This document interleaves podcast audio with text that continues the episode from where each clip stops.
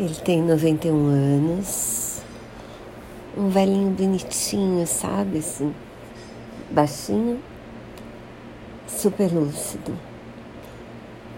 mas com muita dor. A causa da dor dele é um tumor de pulmão muito grande, que além de dor,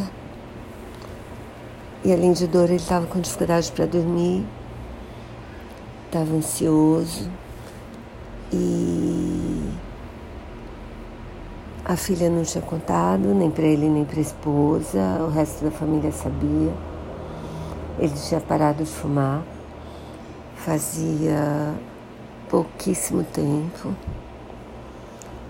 E eu tenho um pouco essa sensação, sabe, de que se a pessoa não pergunta, ela não está preparada para saber a resposta para ouvir a resposta, né? Porque na verdade eu duvido que ele não saiba.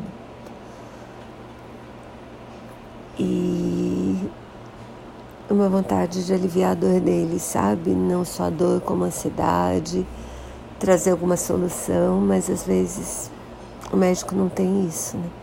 Não tem esse poder. Muitas vezes o médico não tem esse poder. Então eu chamei a filha para conversar e sugeri que ela mime o máximo, que ela deixe ele confortável, o máximo que ela puder e a família. Falei para ele que se ele quisesse fumar um cigarrinho que sem problema, porque parar de fumar não ia ajudar.